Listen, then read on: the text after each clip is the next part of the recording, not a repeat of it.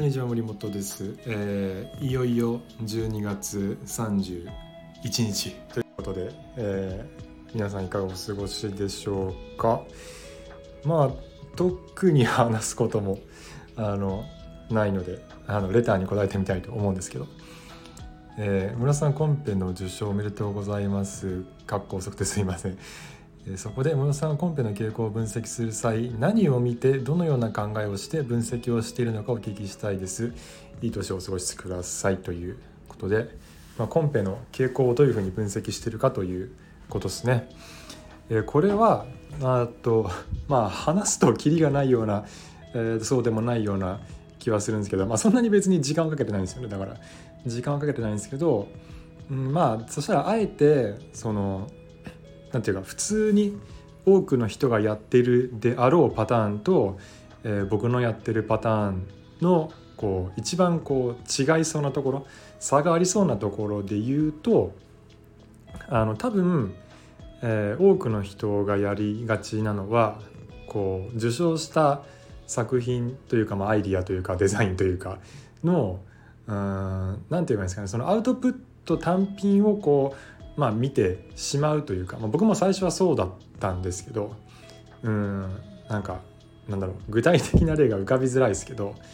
えーなんかアイディアの種類だったりとかうんあるいはまあプレゼンシートの作りだったりとかっていうのもそうだと思うんですけどでなんかシンプルなのか、えー装飾的なのかとか、うん、便利なのか情緒的なのかとかなんかそういうその分析の仕方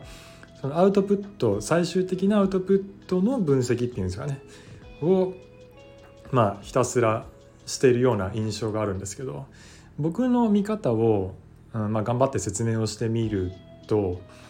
うん、なんていうんですかねあのまず関係性を見ます。例えばその年にグランプリだったものと、えーグランプリの下にな例えば優秀賞があるなら優秀賞、えその下になんか佳作とかあってその下にファイナリストとかあってっていうのがあったら一通りそれらの関係を見るんですよ。でなぜこの審査員たちはこれをグランプリにしてこれを優秀賞にしたのかっていうのを考えてみたりあるいは考えるまでもなくあなんかこれは多分全員一致でこれグランプリって決まったけど第2位を決めるのは大変だっただろうなとか逆にあこれなんかどれもこれも似たり寄ったりで第1位決めるの大変だったろうなとかなんかそういうのがなんとなくこう見えてくるわけなんですよ。いやそれは多分僕の経験値もあってなんか昔その国用デザインワードっていうのであの最後のプレゼンだけしたことがあってその時にその全員のプレゼンをまあ自分らも見ていただけででその数時間後にあの審査結果が出るっていう感じだったんですけど、まあ、僕から見ていても誰がなんか、まあ、自分はないかなと思ったんですけど他の誰が1位になってもおかしくないというか逆に言うと誰も1位っぽくないなと思ったんですよね僕がその時。で蓋開けてみたらまあ審査員も同じようなこと言っていて、まあ、一応該当なしにはならずあの1位をあのまあ言い方難しいんですけど無理やり多分決めたと思うんですよ。ただそれはなんかアイディア的にはまあ決してそんな尖ってるわけでもなくまあどちらかというとその、まあ、誰もが、えーまあ、賛同はするよねと。反対する人はまあ確かにいないわなという。ただじゃあめちゃくちゃ面白いかっていうとそうでもないけどねみたいなやつが1位になったんですよねその時に。っていうのをなんか、まあ、そういう経験がいくらかあるとあなんかなるほどと審査員ってなんかこういう苦しみがあるんだなっていうのを思うわけで。で、まあ、ここから分かるそのなんていうか応募する側の人と審査する側の人の決定的な目線の差はその応募する側の人ってアイディア単体で勝負しようとするんですよ。というかまあまあ 当然っちゃ当然なんですけど単体で分析をしようとすると。ただその審査っていうのは結局そこに例えばじゃあ全部で1,000件応募がありましたっつったらその1,000個の中から1番を選ぶだけであって別にその世の中のなんか世の中の全てのデザインの中から1番選ぶわけじゃないんですよ。だから何て言うんですかねこう応募する側の人の目線としてうんなんか世の中で最も優れたうんベスト・オブ・デザインを出そうみたいな風に考えてるかもしれないけど審査ってのはあくまでその時たったその1回のコンペで応募された、まあ、1,000案とか500案とかの中から1番を選ぶというあのなんていうか動作であって全然あの話が違うんですよね。そのなんていうかだから例えばこの世界で一番あなたが好きな食べ物は何ですかっていうふうに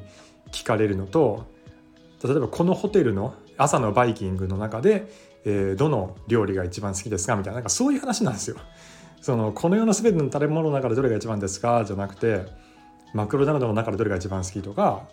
うん、なんかデニーズとか、えー、ジョナサンえジョナサンじゃねえジョなんだっけ？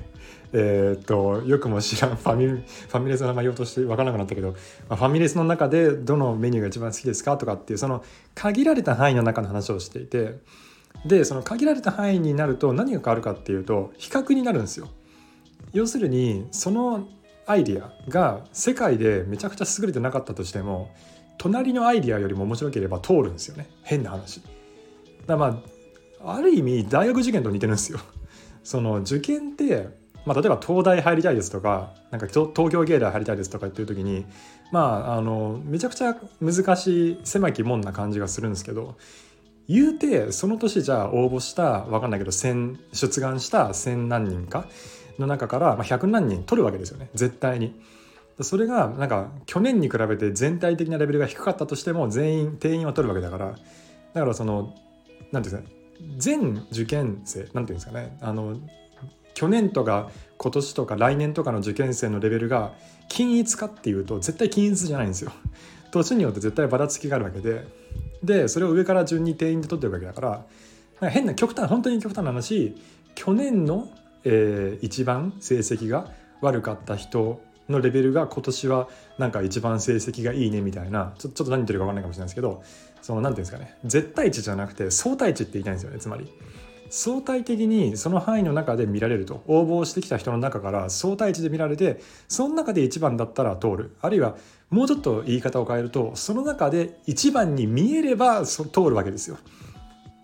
だから大事なのは、まあ、本当に打算的なことを言うとその自分が応募しようとしてるコンペがあった時にそのコンペで他の人がどんな応募をするかなとどんなアイディアを出してくるかなってことを考えてそのアイディアが隣に並んだ時に自分のアイディアの方を審査員が選ぶように仕向けるっていう、まあ、コンペっていうのはそういうスポーツなんですよね 本当に種明かしをすると。だから、まあ、そういうのを踏まえるとなんかそのアイディア単体を見ていても、まあ、ぶっちゃけ仕方がないんですよね。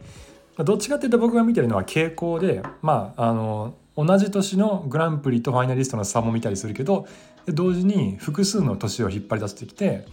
どういう傾向で選ばれてるかっていうのを見たりとか、まあ、どういう何て言うんですかねちょっと抽象化をしていくと見えてくるんですけどどういうタイプのアイディアがあるかとかそういうのを見ていった時にその自分がどこに入るかっていう。例えば RPG だったら必ずそのなんか戦士と魔法使いとなんか僧侶とみたいななんかそういうそのタイプがいるじゃないですか。必ずそのポジションがあるわけですよ。でコンペの受賞作もそういうポジションがあるんですよ。大体グランプリってのは完全無欠なその火の打ちどころがないやつ。ただ第2位に入ってくるやつの方が面白さでは勝ってたりするんですよ。ただちょっと穴があるよねっていうのが2位になったりとか。でなんか3位には SDGs っぽいのが入ってきたりとか4位にはなんか超身近な問題が入ってきたりとかっていうふうにそのなんか大体その役割があるんですよね。あのコンペの受賞作見てると。だからそれをこう見ていってで自分がどこだったら入れるかなっていうのをこうなんか考えるというか。自分だったらちょっとあの一発勝負ネタでいってみようかなとか。いやなんか完全無欠系得意だからグランプリ狙ってみようかなとか。そのなんか優れてるからグランプリ取るっていうのは違うんですよ。あの元も子もないこと言うと。完全無欠のやつがグランプリ取るんですよね。でめちゃくちゃ尖ってるけどちょっと穴があるやつが第2位になるんですよ。大体。この辺はどのコンペも多分共通です。で3位以降はちょっと変わってくるかもしれないけど。だから優れて一番いいやつがグランプリなんじゃなくて一番なんか文句言えなかったやつがグランプリになるんですよ。だって多数決なんだもん。審査員の。多数決ってことは反対する人がいたら絶対それはグランプリにならないから全員一致ってのは要するになんか全員なんかこう80点ぐらいでしたっていうのがグランプリなんですよ。である人が120点って言ったけどある人が30点っつったからこれは第2位ですってなるんですよね。でっていうその関係性結局まあ人間が選んでるっていうのとその年に応募された1,000案とか500案の中から結局相対的に選ばれてるだけだよねっていうそういうその審査の背景を僕は考える考えるっていうか考えてもないですけど 何ていうか自然にやってるんですけど自然にすると考えて、まあ、要するにまあこれは端的に言えばよく言われてる審査員の気持ちになるっていうのはそういうことなんですよ。なんかその審査員の気持ちになるっていうのはなんかこう誤解してなんかその審査員の最近の仕事を見るとかその審査員の著書を読むとかっていうふうに勘違いしてる人いるんですけどそれそんな意味ないっす あのあるいはよっぽど国語力ある人だったらちょっと意味あるかもしれないけどなんかそのちょっと違うんですよそういうことじゃないと思うんですね僕は。なんかそこに集まってきた千案の中でその審査員が自分の案を選ぶとしたらどういう理由で選ぶんだろうっていうのを考える。そしたらあのなんか自分はなんか魔法使いみたいなポジションだったらいいんじゃないかとかなんかそういうことを考えるうんもう徹底的なそういう戦略っていうのはそういうことなんですよね。